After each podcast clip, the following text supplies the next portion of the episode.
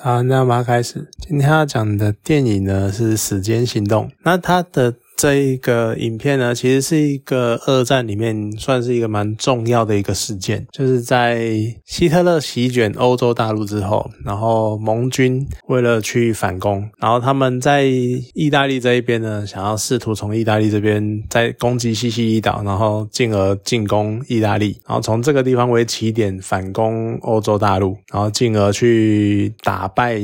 德国纳粹这样子。只是，嗯，自以盟军的角度来看，进攻西西里岛，感觉上是一个全世界，就像电影里面有描述的，全世界的人都知道打这边会很危险，盟军很有可能打这里，所以呢，他们要想办法蒙骗希特勒，让他去把注意力转移到其他地方去，然后他让他们才能够顺利的进攻西西里岛。那因为要做这件事情，所以他们就试图利用假情报，其中。时间行动描述的假情报呢，就是用一个尸体，然后伪造成一个高级军官，然后夹带机密文件，然后这个机密文件里面呢，会暗示会会讲说盟军想要试图进攻希腊，从希腊那边做反击，放弃西西岛当做登陆点这样子。那当然看这种历史改编的电影呢，你就会知道，因为我们已经知道历史了，我们知道最后就是打赢了，所以呢，我们都知道结果了。而在预告的时候。呢，他也把整个时间行动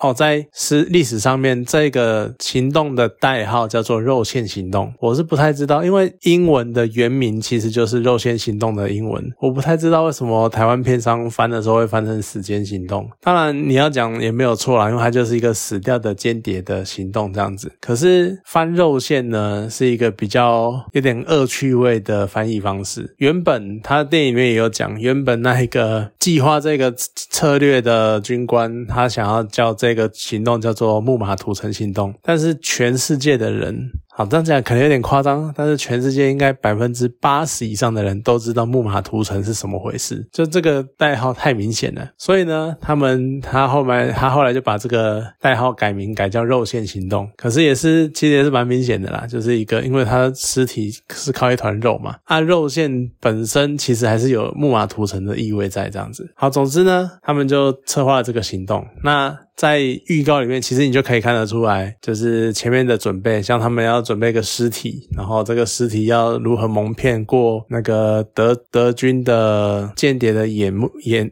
耳目，然后让他们相信这个尸体真的是夹带了机密文件这样子。所以其实预告里面就已经把前半段的剧情演的差不多了，但是一开始你还不知道，所以到了后段呢，你会发现原来这些准备其实只是刚开始而已。后半段呢，开始讲到这个尸体。在西班牙那边是怎么样被流传，然后这个情报是怎么样的被运送，然后被传递，然后以及中间差一点有被暴露的风险，这样子，就其实后半段也是蛮有趣的，而且因为你就少了那个成见，就像我讲的嘛，你预告看预告的时候，你已经知道前半段的故事了，那所以你知道前半段，然后知道结局会是怎么样。可是有的电影有趣就是在这边，就是你明明知道结局，但是你真的可以去享受它的过程。像《时间行动》就是一部这样的电影，不过它也有做一些改编啊，呃，像是它在历史上的行动，看描述应该是他们有利用一个呃那个军情室的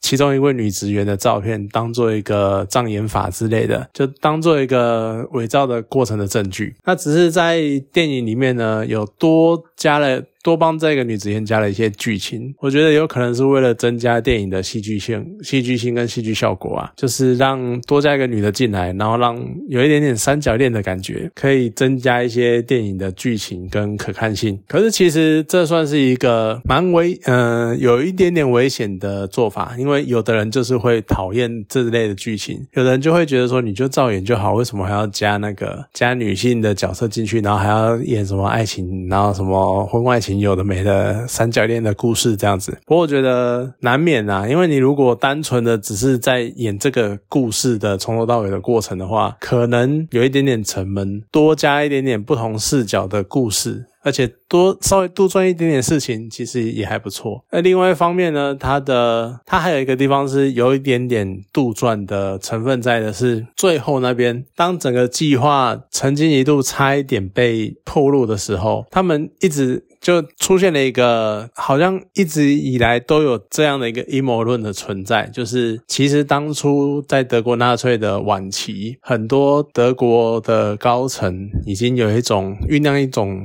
反希特勒的情绪在，他们觉得希特勒做事太激进、太夸张，而且觉得德军可能撑不下去了。所以有一个说法是，有一个阴谋论是在讲说，其实当时德军高层有在酝酿一股想要把希特勒拉下台的气氛在，有这样一个气氛跟这样一个组织在。所以在这样的状况之下，在电影里面就呈现出来，因为有这个组织在，而这个组织呢，虽然他们掌握了真正的情报是什么，但是为了要弄倒希特勒。所以他们故意让希特勒相信了这个情报，然后去做出这样的决定。但这样。这是一个阴谋论啊，因为你也不知道到底是真是假。那历史上的讲法呢，是一般的认为是因为希特勒他终究还是认为希腊那边比较重要，然后他觉得意大利就是一个扶不起的阿斗，可有可无，所以他本来就不太想鸟意大利这件事情。所以这也是一种说法。但是实际实际上，希特勒那个时候到底在想什么，已经没有人会知道了。而就算在当时，我相信也没有人知道他到底在想什么，因为他就是一个在当时的德军纳粹里面就是一个算是比较。神一般的存在，所以他不可能跟你讲他的真实想法，或是跟你坦白相坦诚相见什么的。反正总之就是那个样子。所以电影里面稍微改动了这两个地方，然后增加它的可可看性。那至于整体来说，其实都还蛮有趣的，因为你就是看那种谍报，就它就是一个谍报片嘛。那你可以看到各方勾心斗角，然后甚至于到后半段的时候，不过这稍到后半段有各式各样的你来我往的情节。不过这是一个比较。我觉得稍微有点可惜的地方，就它前面的前置作业非常的长，然后导致在后面，当这个尸体。终于准备好了，丢出去了，然后终于飘到西班牙的海边的时候，开始要进行蒙骗的过程。这一段显得有点快，而且有一点那种你说什么是什么的那种感觉，就是很快的就跳过了 呃德军的间谍啊，然后很快就送到马德里啊，然后很快就送到上达高层啊，然后大使馆的介入啊之类的。就这一切其实可以多花一些篇幅，好好的描述中间的那种。你来我往的过程，可能就变成带的很像一句台词，就匆匆的解释过去而已，算是我觉得有点可惜的地方。不过演员的演技其实都还算不错，尤其是科林佛斯，我一直都蛮喜欢他演戏的。那他在里面就是演一个主导这件事情的军官，严格来说，其实大概都是那个样子，因为他们就只是演嘛。只是我比较觉得比较特别的是，科林佛斯哈是那种。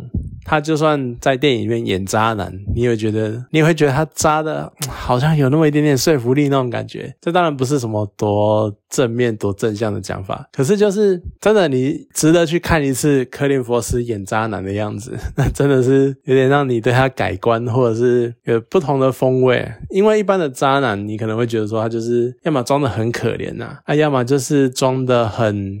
要不然就是很油条啊什么的，那种一看就是渣男。可是克林佛斯是那种，他整个过程你都会觉得说，那好像是个绅士，好像是一个有礼貌的人。可是他的行为其实明明就是个渣男的行径，甚至于你可能稍微再歪一点，你可能会变成说，好像有点同情他的处境。他啊也是有他的苦衷啊，他会这么渣，好像也不能怪他什么，就是有一种。比较可怕的那种想法，我觉得算是蛮有趣的，算是蛮值得去看他的这一部分的演出。而且这也是一个蛮有趣的点，在于说你在看他的描述的时候。讲到他呃怎么样弄个尸体出来，然后讲述这些过，然后讲述弄这个尸体的过程，然后如何去骗过德军的间谍，然后让德军把这个情报什么一路上报给希特勒，然后导致最后盟军能够能够顺利的打下意大利这件事情。你看这个过程，你可能有一些地方你会觉得说这胡乱的吧。这好像很扯，可是到了后面呢，他就又会电影的最后面就会有开始讲述真实史实的片段嘛，他们就会发现哦，这些史实都是真的，他们真的弄了一个这样的一个人他的尸体，然后真的去帮他做了一个威廉马丁。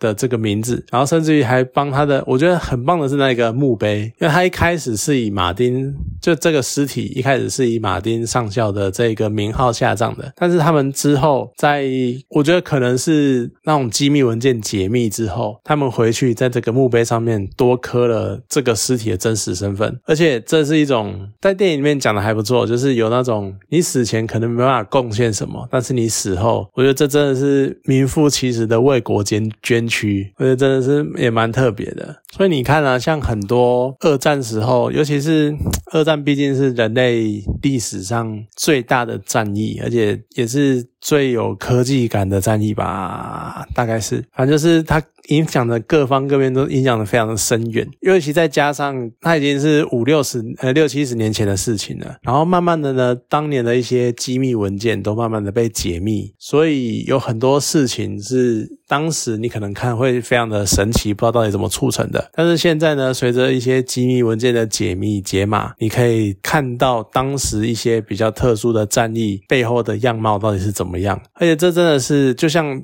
克里佛斯的旁白一样，它里面不断的强调，整场战役呢其实是由一个表面的战役跟一个你。看不见的战役在构成的，表面的战役就是军队，然后率领军队，然后去攻进攻西西里岛。但是你看不见的战役就是间谍战，这些是在台面下的，然后各方的勾心斗角，而且你去想那种策略，然后还有像那个他们那边讲到的那种螺旋式的策略反击，就是我猜到你的下一步，你猜到我的下下一步，然后我再猜到你的下下下一步，这样子，这种勾心斗角那种不断的像螺旋一样的一个。一直转转转，不断的重复、重复、重复再重复的那个样子，我觉得也是一种你在判断，在这种心理战跟策略战的时候的一个很有很有魅力的地方。你什么时候到达停止？你的推算要推算到哪边就够了。这是一个很难很难找到平衡点的地方，而且到最后很可能真的都只能凭借一丝运气去赌